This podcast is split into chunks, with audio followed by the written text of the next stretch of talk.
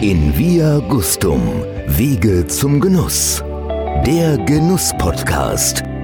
Von und mit Beate E. Wimmer. Erleben Sie jetzt eine Verkostung der besonderen Art unter in-via-gustum.de slash genuss-touren bestellen Sie Ihr Weinpaket mit drei Flaschen Premiumwein und Köstlichkeiten von Manufakturen sowie Rezepte von Köchen. Wir senden Ihnen Ihr Paket und am Abend der Verkostung werden die Protagonisten selbst auch virtuell anwesend sein und den Umgang mit ihren Produkten erklären.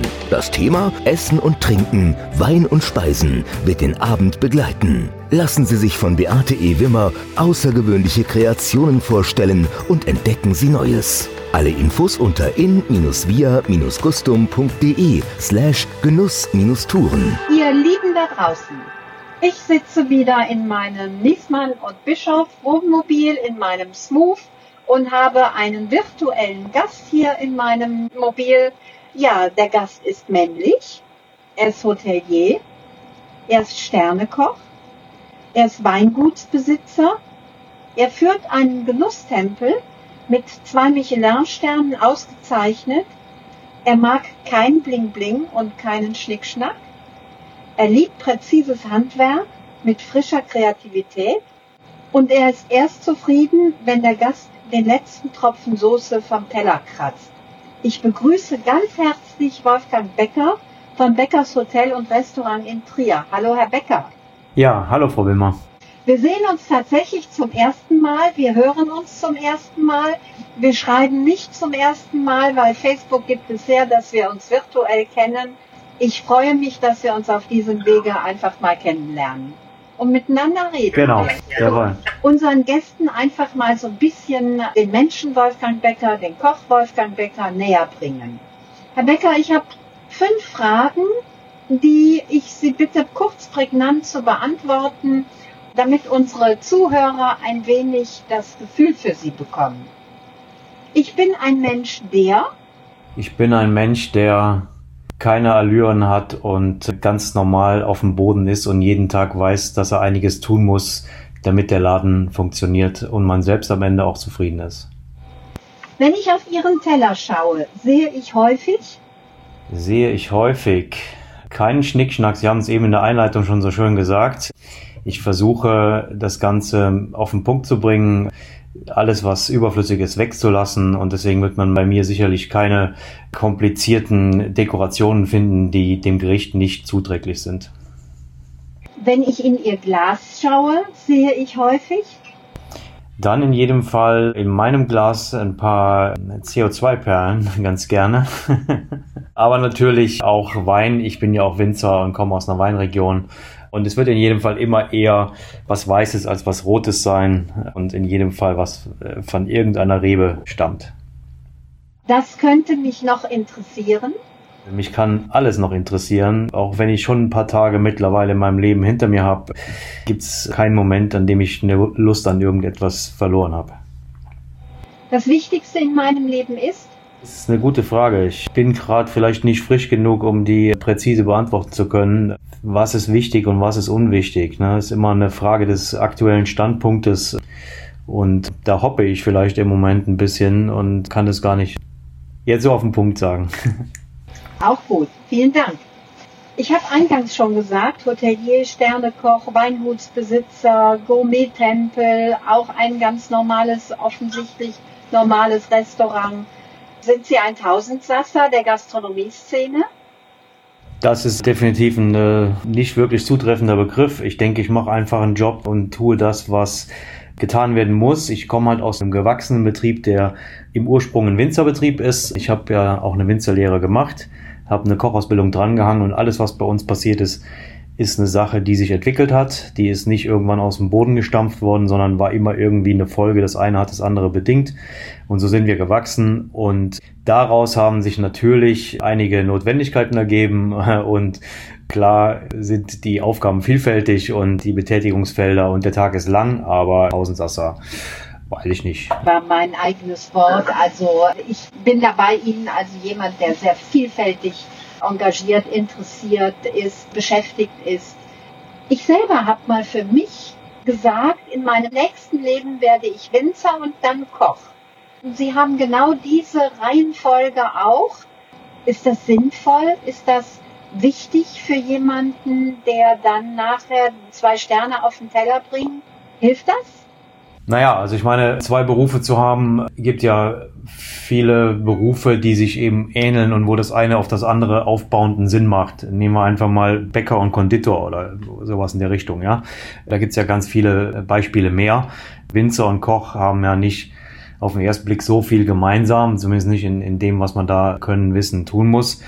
Aber sie gehören natürlich zusammen und Geschmack ist ein sagen wir mal, ein Feld, was sich ganz gerne auch vermitteln lässt, was sich auch gerne weiterbilden lässt und das eine mit dem anderen natürlich verknüpft ist. So, bei mir war das halt so, dass wir einen Winzerbetrieb hatten und da gab es anfangs nur eine, äh, also sagen wir mal, eine ganz bodenständige und nebenbei laufende Gastronomie. Das war nicht wirklich Gastronomie.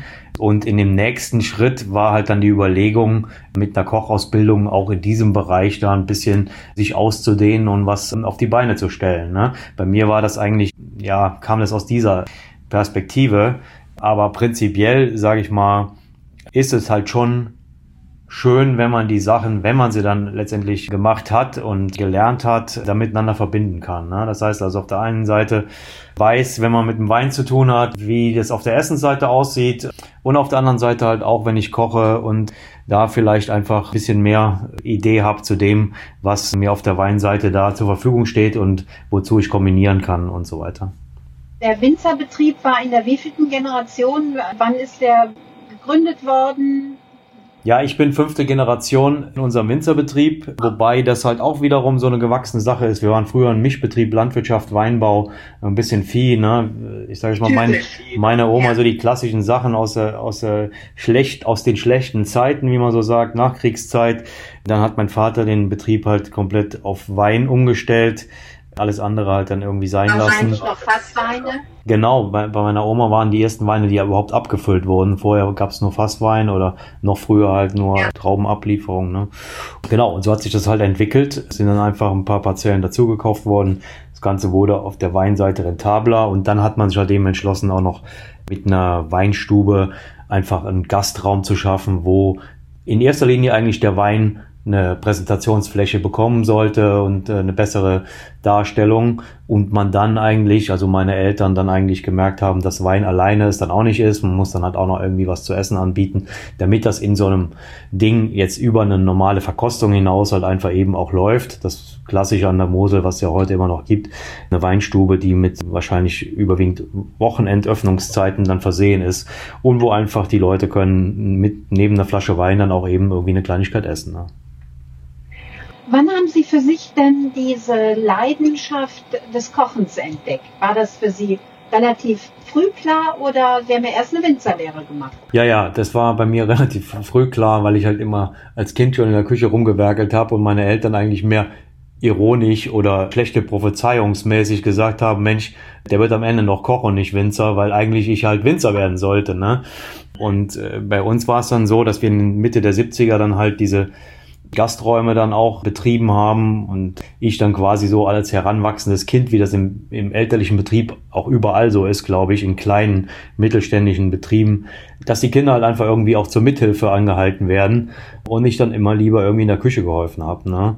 Und so hat es so seinen Lauf genommen. Ich habe da die Winzerlehre gemacht, das wollte ich auch, aber, aber dann immer nebenbei schon geschaut, wo ich dann irgendwie auch mal kann in der Küche mitarbeiten oder eben dann zu Hause und dann war das einfach so ein vorgezeichneter Weg, dass ich danach dann eben auch eine Kochausbildung mache. Sie haben ja das große Glück, an der Mosel zu sein, eines wirklich, das kann man mit Fug und Recht behaupten, eines der schönsten Weinbaugebiete der Welt sogar. Also ich würde mich nicht auf Deutschland oder Europa beschränken wollen, sondern wirklich der Welt. Weltklasse Weißweine werden dort erzeugt in einem Klima, in, einen, in, in Verhältnissen, die wir weltweit so nicht mehr wiederfinden. Aber sie haben natürlich in einer Zeit das Handwerk erlernt, wo die Mosel Masse produzierte, wo sie für süße Plörre bekannt war, wo ja mal Jakob Tobeli Serra dann auch geschrieben hat, diesen Aufschrei gemacht hat, Schnitzelbudenparadies, Bierkaschemmen, das war ja wirklich so. Und ich selber reise seit Anfang der 90er Jahre an die Mosel und habe diese ganze Entwicklung der Mosel auch gesehen. Ja, da hat es gute Weine immer gegeben, irgendwo, aber kulinarisch war es eine Wüste. Ja, das ist richtig, aber man muss natürlich sagen, an der Mosel hat sich auch die letzten, was wollen wir sagen, 20 Jahre in erster Linie natürlich auch mit dem, mit dem Wein auch nochmal unfassbar was getan. Und da würde ich jetzt mal vorsichtig behaupten, da hätte das Kulinarische und das Gastronomische doch noch ein bisschen Aufholbedarf. Ne? Da hat sich doch im Wein doch sehr viel mehr getan und es müsste sich in der Gastronomie da noch mehr tun. Also wenn man in Weinanbaugebiete schaut, ich sage jetzt einfach mal Baden oder Pfalz, was da an Unterbau gibt, na, was einen Unterbau gibt, der jetzt nicht unbedingt einen Stern haben muss, sondern was einfach eine, eine sehr ordentliche Gastronomie und Küche ist, da fehlt es bei uns halt nach wie vor immer noch ein bisschen. Ne? Aber da fehlt es eher an, an Personen als an Möglichkeiten. Ja gut, ne, was, was, wie soll man sagen, ne, was, was war zuerst da, Angebot oder, oder Nachfrage, ne? Also die Mosel ist halt nach wie vor natürlich von einem Tourismus geprägt, der nicht in erster Linie die Sterne-Restaurants bevölkert. Wir sind natürlich in, in extremer Saisontourismus hier in der Mosel, ne? Wir, das erste Quartal ist komplett tot, ne? Es gibt ja unwahrscheinlich viele Gastronomien, die halt wirklich, keine Ahnung, also weiß nicht, im, nach der Traubenlese die, die, die Türen zusperren ne? und dann irgendwann zu Ostern wieder öffnen. Ja, woran liegt es? Ich weiß es nicht. Also wir, wir sind jetzt hier natürlich in, in Trier als, als, sag ich mal, die große Stadt an der Mosel und mit unseren zwei Restaurants, wo wir einfach im zweiten Restaurant, wie ich finde, auch das machen, was es einfach viel häufiger geben müsste, nämlich eine eigentlich schlichte, nicht zwingend regionale, aber eben regionalere Küche mit sehr fairen, kalkulierten Preisen, frisch gekocht, ohne irgendwie Schnörkel. Das ist so das, was ich mir wünschen würde, wenn es das so einfach als Standard irgendwie gäbe. Ne? Ähm, also so typische Wirtshausküche? Ja, ganz genau. Ja. Wann haben Sie Ihren ersten Stern bekommen? Und waren Sie der Erste an der Mosel oder war es also, Alexander also, Oos? Wir haben den ersten Stern bekommen 2001 und sind, waren und sind der erste in Trier. Also die, die Trier sind wir das, das erste und einzige. An der Mosel gab es natürlich schon, würde ich jetzt einfach mal aus dem Kopf raus sagen, ähm, also Wasserlicht ist ja auch an der Mosel. Der Hubi Scheid hat damals als jüngster Sternekoch da einen Stern gekocht. Das war mein erster Betrieb nach der Ausbildung, wo ich gearbeitet habe. Dann natürlich Rüssel war vor uns dran mit St. Urban, der zwar nicht an der Mosel liegt, aber den zählen wir einfach mal dazu. Klar, ich meine, das sind jetzt, da sind ja auch die, die Betriebe, wo wir zurzeit uns einfach auch gegenseitig so ein bisschen natürlich helfen, indem wir überhaupt einfach da sind, weil es einfach so einen Gourmet-Tourismus gibt. Und da zähle ich einfach mal so Nora oder Schanz oder Christian Bau in, in Nennig, Alexander Oos in, in Trittenheim, ganz genau. Das sind einfach so, äh, sagen wir mal so Leuchtpunkte, die gesehen werden von Leuten, die sagen, wo gehen wir denn mal hin an einem längeren Wochenende und machen einfach mal drei, vier Stationen. Und da ist es schon ja. gut, dass man nicht alleine hier steht. Ne? Also für mich gefühlt hat die Mosel schon eine große Entwicklung gemacht. Natürlich wieder im Wein, aber das war ja auch eine, eine Geschichte, die wieder neu aufgelegt wurde, denn die Mosel Saruwa war ja schon mal in den Top-Regionen dieser Welt vertreten und dazu ist Gott sei Dank jetzt die Kulinarik gekommen. Wie sieht Ihre Küche aus? Welche Art Küche kochen Sie im Gourmet-Restaurant? Das ist eine schöne, immer wieder und häufig gestellte Frage, die ich äh, auch immer wieder, ich sage jetzt einfach mal, nicht so ganz präzise beantworten kann, weil klar, ich bin ein Kind meiner Ausbildung. Ich habe äh, klassische französische Küche wie die aller, allermeisten meiner Kollegen irgendwo in der Ausbildung gehabt. Ähm, das ist das, worauf alles irgendwie fundet. Und darüber hinaus bin ich komplett offen, ich sage jetzt mal, in fast alle Richtungen, wenn mir das irgendwie gefällt und in den Kram passt. Ich, ich mache meine Küche, die ich für aktuell das halte, was, äh, was für mich das Ding der Zeit ist. Und da mache ich, da mache ich nicht Halt für irgendwas, ja. Das heißt, es, ich bin nicht der Asiate, aber sollte mir irgendwas in den Kram passen, was vielleicht in einem Menü, es gibt ja bei uns im Gourmet-Restaurant nur ein Menü in fünf oder acht Gängen. Darüber hinaus noch mal ein bisschen Amüsgöl, zwei Gänge und ein bisschen Fingerfood, also ein sehr umfangreiches Programm. Und da kann halt auch schon mal ein Gang, ich sage jetzt einfach mal, asiatisch sein. Es kann einer mit ein bisschen Molekularspielerei sein und es kann einfach auch ein vegetarischer oder meinetwegen auch mal ein veganer Gang dabei sein, aber ich mache mir da keine Religion draus. Ne? Das ist in, in sich, ich sag mal, man sagt ja nur ein Menü, aber die Überlegungen, wenn man nur ein Menü hat, die sind ja nicht weniger, wie wenn man eine ganze Karte schreibt, denn dann muss ja umso mehr alles irgendwie aufeinander abgestimmt sein.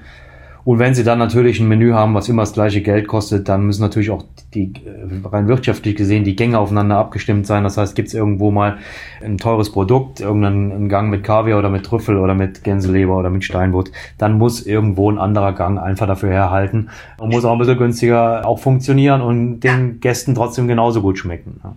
Aber wenn mich jetzt jemand fragt oder wenn ich Sie frage, was ist denn Ihre Handschrift? Meine Handschrift. Ihre kulinarische Handschrift. Was macht denn Wolfgang Becker aus? Boah, das ist eine Frage, weiß ich nicht, wie ich die jetzt beantworten soll oder kann. Nee, wüsste ich nicht, wie ich die jetzt beantworten soll. Ich komme zu Ihnen essen. Ich, möglicherweise kann ich es Ihnen nachher sagen. Ja, ähm, vielleicht. Herr Becker, jetzt ist ja für uns alle eine sehr, sehr schwierige Zeit. Corona haben wir uns alle nicht vorstellen können und schon gar nicht vor einem Jahr und schon gar nicht, dass wirklich eine ganze Branche derart weggeschlossen wird. Was machen Sie jetzt gerade während Corona? Zum Friseur brauchen Sie ja nicht. Sie haben ja eine der Frisuren, die leicht zu pflegen sind. Also meine Partner sagen immer, ob das gestern Heiko Antoniewicz war. Ich habe heute mit Herrn Konstantin Guntrum gesprochen. Die sagen alle, oh, wir haben die Corona-Frisur.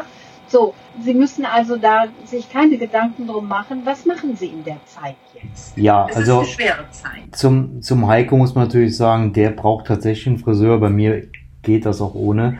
Aber da kann man natürlich auch schon ansetzen und sagen, okay, ein Friseur, der hat ja auch mehr zu tun, als Haare zu schneiden. Und wenn man es jetzt mal ernsthaft und ohne und, und nicht nur von der lustigen Seite sieht, man kann auch tatsächlich mit meiner Frisur zum Friseur gehen und eine Stunde lang einen sehr netten Austausch haben und sich, wenn, wenn es noch ein befreundeter Friseur ist, ein sehr kurz Auszeit haben, wo man einfach auch sich über Dinge unterhält. Was ich sagen will ist, also diese ganze Situation führt natürlich irgendwie auch so ein Stück weit bei jedem äh, zu einer Vereinsamung oder zu einer Isolation, ja. Das ist schon irgendwie so und mein Gefühl ist auch, dass die Leute im Moment es einfach nur noch satt sind. Ne? Also im, im ersten Lockdown ja, da war das halt alles irgendwie dramatischer, ne? Das ist auch, wie wir damals zugegangen sind. Es war einfach alles so Hals über Kopf, ne? Jetzt hat man so gelernt, mit der Sache umzugehen. Irgendwie, ja, ist es jetzt vielleicht doch nicht so, wie man es am Anfang befürchtet hat, dass die Leute alle der Reihe nach hier umfallen und, und sterben. Und man hat gelernt, einfach mit den gewissen Regeln und so weiter zu leben.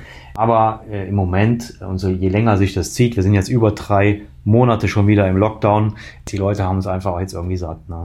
Bei mir war es so im ersten, sagen wir mal, nach dem ersten Schock, als wir dann wirklich zu waren, wir haben einen Abhol- und Lieferservice eingerichtet. Ich koche jeden Tag immer mit einem Azubi oder mit einem Mitarbeiter ein Tagesgericht. Und das machen wir jeden Tag natürlich ein anderes. Und es gibt aber immer nur das eine Gericht. Ne? Das nennen wir, also läuft unter diesem Hashtag gegessen wird, was auf den Tisch kommt. So wie zu Hause, wenn die Mama kocht, dann gibt's auch nur das und nichts anderes. Und das läuft sehr gut. Ja, wir haben das also auch wirklich durchgespielt. Über Newsletter bekommen die Leute so immer so einen wöchentlichen Forecast zu sehen, was es gibt.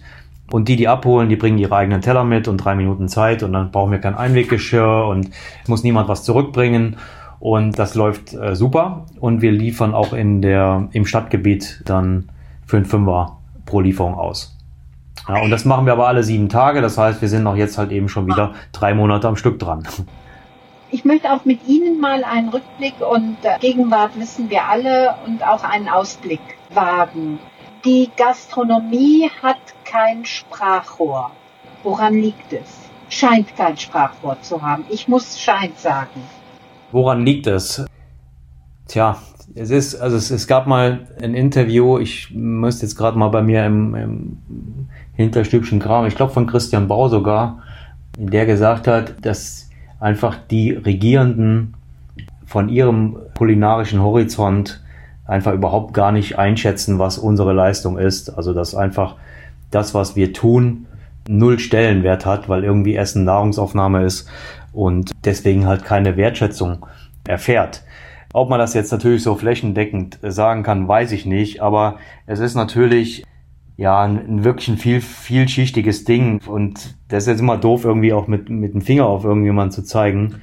Aber wir sind natürlich in der Gastronomie halt einfach auch ein richtig gutes Beispiel auch für ein Auffangbecken. Das war immer so gewesen. Also wenn, wenn irgendwie man die, die, die, die neuen Azubis, die haben dann irgendwie Schulabgänger, haben ihre, ihre Ausbildungsziele gesucht und sind irgendwie vielleicht mit schlechten Zeugnissen dreimal irgendwo gescheitert. Ja, aber in der Gastronomie kriegst du halt irgendwie immer noch einen Job. Ne?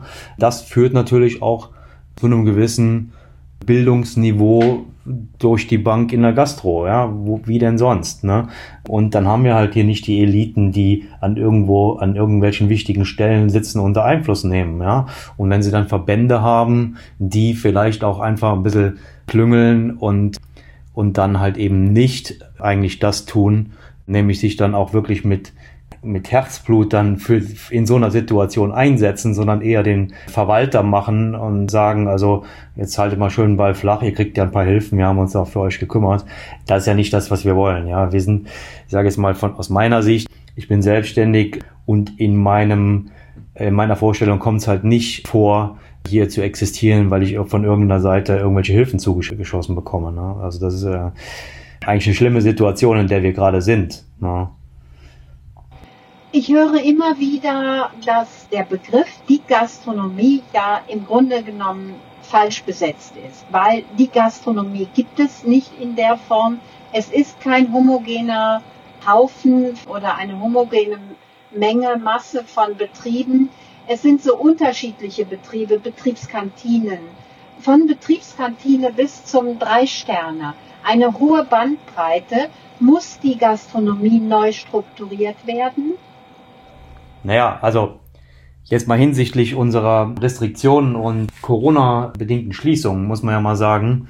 Wir haben damals, ich glaube 18. März ist alles zugegangen, weil man einfach, ich sage jetzt mal, weil alle die Hosen voll hatten, ja. Und da hat man halt einfach gesagt, okay, Schluss, wir sind freitags nachmittags informiert worden, dass wir Freitagabend komplett zusperren müssen. Ne? Wir haben morgens noch eingekauft. So, das war, sagen wir mal, einfach der Situation geschuldet. Aber man hätte dann natürlich spätestens dann müssen auf die Idee kommen und sagen, okay, wir müssen jetzt mal hier ähnlich wie im Steuerrecht. Ja, das deutsche Steuerrecht ist das komplizierteste der Welt, weil man es jedem gerecht machen will. Weil man es jedem gerecht machen will. Und es kann nicht sein, dass Gourmet-Restaurants oder Restaurants, wie wir sie halt verstehen, wir haben in unserem Restaurant immer Corona hin oder her immer genug Abstand von Tisch zu Tisch gehabt. Da mussten wir keinen einzigen Tisch um keinen Zentimeter verschieben. Ja, das ist halt eine andere Gastronomie wie irgendeine Partygastronomie oder eine Düsseldorfer Altbierkneipe. Ne? Und diese Unterscheidungen, meinetwegen sind sie nie getroffen gewesen, aber man hätte müssen die Zeit nutzen, dass wenn dieser Lockdown 2 kommt, und das war ja nicht überraschend, ne? also ich meine, durch das, durch den Sommer, dass durch den Sommer die Infektionen runtergehen und dass, wenn es, wenn es einfach, es, heißt ja übrigens auch Infektionswetter, dann irgendwann das schlechte Wetter wieder losgeht im Herbst und Winter, dass die Zahlen wieder hochgehen, war keine Überraschung. Also man hat einfach da in meinen Augen versäumt, einfach mal auch denen, die Hygienekonzepte gemacht haben, die investiert haben, da einfach mal, wie auch immer, wie es die Hygieneampeln eingeführt wurden und, und gemacht wurden, einfach zu sagen, okay,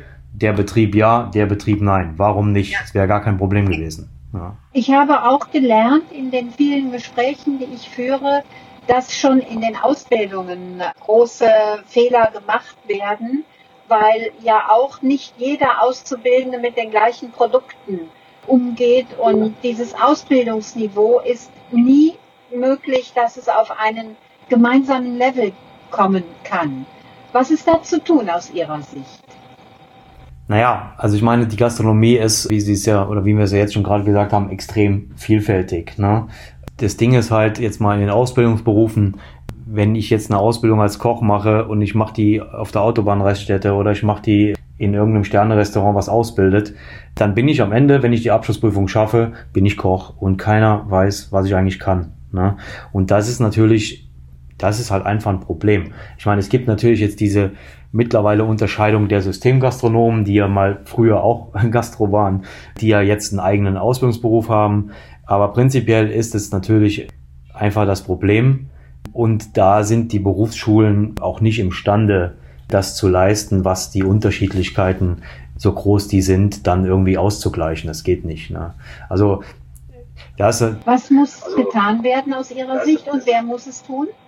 Ja, ich meine, wer, wer tut es bisher? Bisher tun es die Betriebe, und zwar die guten Betriebe.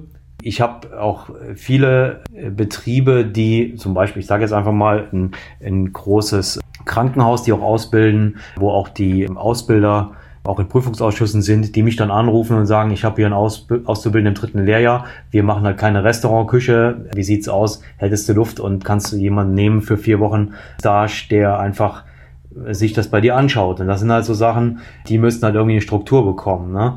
Dass sowas, das ist halt einfach, ich meine, wir, wir haben halt Azubis, die sind in, in einem Alter immer noch irgendwie von 16, 17, 18. Das sind halt nun mal dann auch Leute, oftmals als auch nicht mit irgendwelche Top-Schulabschlüsse, die dann einfach auch gerne den leichteren Weg gehen und sagen, auch soll ich jetzt da wirklich ein Praktikum machen gehen oder soll ich nicht vielleicht doch frei machen? Ne? Da ist die Motivation nicht immer die, die ideale. Und wir können das natürlich anbieten. Der Azubi hat ja nicht nur, wie soll ich sagen, es ist nicht die Hohlschuld, der muss auch mal was bringen, aber eigentlich gehört sowas in ein Reglement gepackt, dass man sagt, also wer die Ausbildung da macht und die Inhalte können nicht vermittelt werden. Das kann nicht sein, dass es irgendwie in zwei Stunden Fachunterricht in der Schule ge geleistet wird, sondern da müssen halt äh, irgendwelche anderen Ausbildungsabschnitte eben sonst wo vermittelt werden. Ne? Das heißt aber auch, dass es einen sogenannten Betriebsverband geben müsste. Betriebsverband, ich meine, wir, wir sind ja zwangsverbandelt in der IHK, die sind ja nun mal für die, für die Ausbildung zuständig. Und das ist natürlich, äh, ich sage jetzt einfach mal böse gesagt, natürlich auch ein, ein schöner Verwaltungsladen. Ne? Und da müssen halt Leute hin, die ja im Interesse der Sache arbeiten und nicht im Interesse der Uhr, weil um fünf halt Feierabend ist. Ne? Wenn Corona vorbei ist, beziehungsweise Corona wird nicht mehr vorbei sein. Corona wird uns, glaube ich, in unserem Leben weiterhin begleiten. Zumindest länger, als wir alle gedacht haben. Wie geht es denn bei Ihnen weiter? Werden Sie auch außer Hausservice weitermachen und darf man sich dann noch was bei Ihnen abholen?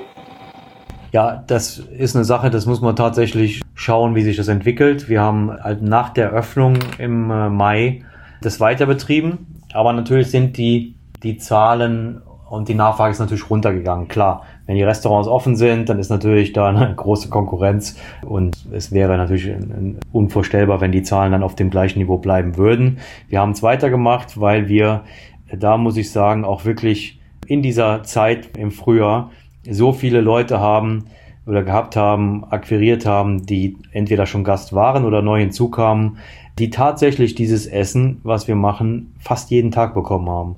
Und da waren auch alte Leute, die haben zu Hause gesessen, haben die Wand angeschaut, ja. Und wir waren da auch, neben dem, dass wir denen das Essen gebracht haben, auch noch so ein bisschen ihr Tageshighlight, weil die mal noch jemanden vors Gesicht bekommen haben, dem sie noch drei Wochen wechseln konnten, ne. Und ich habe einfach gesagt, solange wir das weitermachen können, machen wir das und sehen es auch so ein bisschen als Sozialdienst, sage ich jetzt mal. Ne?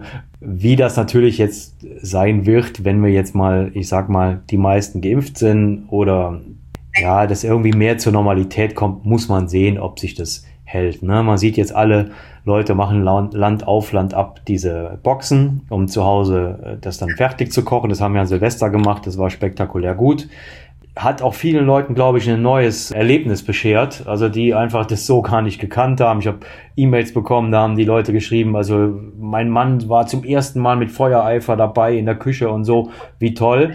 Ja, das kann sich vielleicht auch ein bisschen halten.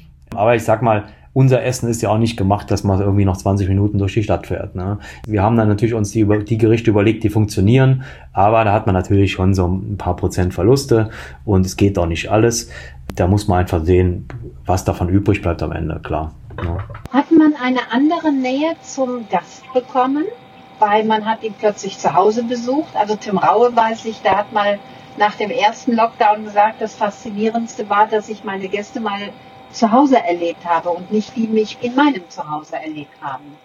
Ja, also das ist bei mir komplett ein Erlebnis, weil ich halt im Normalfall, wir kochen ja aus einer Küche zwei Restaurants und im Normalfall, im normalen Service, also ja nicht nur irgendwie Küchenchef bin und vorne am Pass stehe, sondern also Fisch, Fleischposten selber koche und einfach voll im Geschehen bin. Und da habe ich gar keine große Zeit, irgendwie draußen im Restaurant rumzulaufen, was der Tim ja schon mal macht, ne? Aber da ist, sind mir die Möglichkeiten gar nicht gegeben, ja. Also da bin ich voll im, im Lauf und äh, deswegen habe ich die Möglichkeiten nicht. Aber jetzt durch diese geschlossene Phase und unserem Abholservice habe ich einfach mal komplett am Stück immer die Leute vorm Gesicht gehabt und bin dann jetzt im zweiten Lockdown, weil mein Sohn, der ist im ersten sehr viel auch gefahren, der ist jetzt am Studieren und hat dann nicht mehr so viel Zeit, dass ich dann auch mal die eine oder andere Tour selbst gefahren bin. Und es war schon wirklich auch schön mal zu den Leuten zu Hause zu kommen und die dann auch natürlich gesagt haben, ho, kriegen wir Chefbehandlung, war ganz nett. Oder der eine sagt dann, ja, wir haben uns den Wein zu ihrem Essen überlegt, trinken Sie doch mal gerade ein Glas mit, probieren mal, ob der Ihnen auch schmecken würde. Also war schon wirklich, ja, ganz charmant. Ne? Sehr, sehr schön. Stimmen Sie mir zu, wenn ich also jetzt meinen Eindruck nur wiedergebe, dass auch ein neues Bewusstsein für Produkte geschaffen wurde, weil die Leute plötzlich selber kochen müssen? Ja, ich glaube, bin ich jetzt eher, ehrlich gesagt, so ein bisschen unsicher, ob das so ist. Ne? Also es gibt natürlich in jeder, in jeder Situation gibt es natürlich immer Gewinner und Verlierer und, und was, was, was sich nach oben oder positiv auswirkt und eben auch nicht. Also in dieser ganzen Heimliefergeschichte ist natürlich auch alles, was vor kurzem noch mit Umweltschutz, unverpackt, und Ähnlichem zu tun hatte, komplett ja irgendwie wieder vergessen worden. Ne? Also alles wird jetzt plötzlich wieder in Vakuumierbeutel gemacht, dass die Leute es zu Hause sich erwärmen sollen und so. Das sind Sachen, die sollten halt möglichst schnell auch wieder in, in Normalzustand kommen. Inwieweit dieses Bewusstsein, ich glaube, da reden wir über ein paar Prozent, ne? weil, sind wir ehrlich, die ganzen Lieferservice, die es eh immer schon gab, die haben natürlich auch nochmal richtig Plus gemacht in dieser Zeit und sind mit ganz günstigem und billigem und Fastfood-Essen natürlich auch nach wie vor sehr populär und auch, ja, die Gewinner auch. Ne? Aber wir haben es auch feststellen können, dass es auch anders geht und ich freue mich da darüber, dass auch mal jetzt gezeigt wird, dass Außerhausservice auch anders gehen kann, qualitativ hochwertig. Auf jeden Fall. Ich, es, ist, es ist was, was ich auch, wenn ich, wenn das nicht in der Situation so gekommen wäre, auf die Idee wäre ich auch nie gekommen. Ne? Ich habe auch am Anfang gedacht, also was sollst du da machen? Das geht da gar nicht. Ne? Also da muss man sich erstmal so ein bisschen reinfinden. Ne? Ihr Hotelbetrieb liegt auch lahm. Klar. Ist auch, okay, alle Mitarbeiter in Kurzarbeit geschickt oder wie ja, also wir haben alle, ja, wir haben alle in Kurzarbeit und versuchen das, was eben hier zu tun ist, so ein bisschen für jeden so ein bisschen stattfinden zu lassen, weil natürlich die Zeiten, die hier gearbeitet werden, die werden ja auch 100 Prozent bezahlt, so dass jeder irgendwie ein klein bisschen von dem kleinen Kuchen, der hier zu tun ist, irgendwie abkriegt. Aber klar, das Hotel ist eigentlich zu, geschäftliche Übernachtungen dürfen wir ja. Da wir ja sowieso hier sind, das rechnen sie natürlich überhaupt gar nicht. Aber ich meine, ich bin sowieso hier wenn ich jetzt hier eine Anfrage habe für heute Nacht hatte ich ein Zimmer belegt und da mache ich das Frühstück dann morgens auch noch selber, ist mir egal, mache ich gerne. Ich will jetzt nicht sagen, das nimmt man mit, aber ich bin, ich bin nicht der Verhinderer. Ne? Ich, ich sage natürlich, wenn mich einer fragt, ja klar, ich bin hier. Klar, kriegen Sie ein Zimmer. Warum nicht? Ne? Also ich bin ganz bald an der Mosel, weil ich Genussreisen für Wohnmobilisten von Niesmann und Bischof vorbereite einmal fürs Weinbaugebiet Mosel und da ist die Mittelmosel für mich besetzt. Dann Rheinhessen und Franken in diesem Jahr und ja, dann werde ich sie natürlich auch besuchen und ich denke, dass wir auch die Wohnmobilisten gerne zu Beckers Hotel und Restaurant nach Trier locken und da schöne Zeiten mit Ihnen verbringen werden.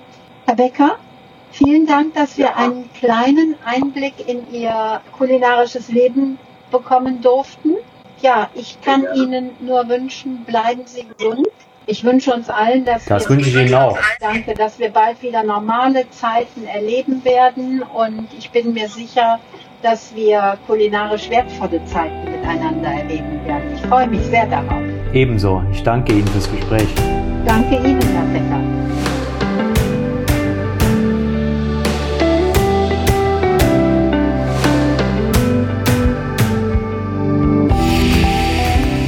Via Gustum. Wege zum Genuss. Der Genuss-Podcast. Von und mit Beate E. Wimmer. Erleben Sie jetzt eine Verkostung der besonderen Art unter in-via-gustum.de slash genuss-touren bestellen Sie Ihr Weinpaket mit drei Flaschen Premiumwein und Köstlichkeiten von Manufakturen sowie Rezepte von Köchen. Wir senden Ihnen Ihr Paket und am Abend der Verkostung werden die Protagonisten selbst auch virtuell anwesend sein und den Umgang mit ihren Produkten erklären. Das Thema Essen und Trinken, Wein und Speisen wird den Abend begleiten. Lassen Sie sich von Beate E. Wimmer außergewöhnliche Kreationen vorstellen und entdecken Sie Neues. Alle Infos unter in-via-gustum.de slash Genuss-Touren.